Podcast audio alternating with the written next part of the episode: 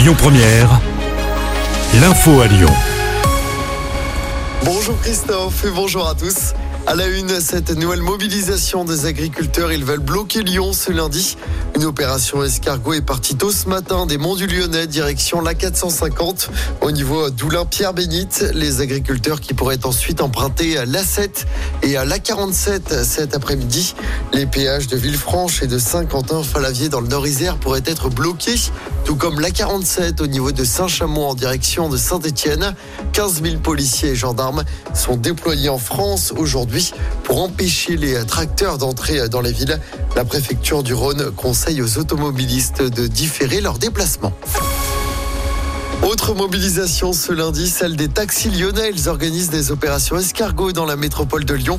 Les taxis conventionnés pour le transport sanitaire dénoncent la mise en place systématique du transport collectif médical.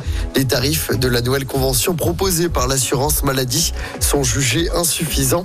Des perturbations sont à prévoir dès 9h depuis Limonest sur la M6 jusqu'au périph' à Villeurbanne. D'autres partiront de Gerland en passant par le périph' Laurent Bonnevet. Les véhicules doivent converger devant le siège de la CPAM à Villeurbanne. Dans le reste de l'actualité, ce terrible drame dans la région ce week-end. Un enfant de 8 ans est mort samedi sur le domaine du Grand Bornand en Haute-Savoie. Il a perdu le contrôle de ses skis et dévalé la pente d'une piste noire sur une centaine de mètres. Il a été transporté par hélicoptère à l'hôpital de Grenoble. Il a été déclaré décédé à son arrivée. Une enquête est ouverte.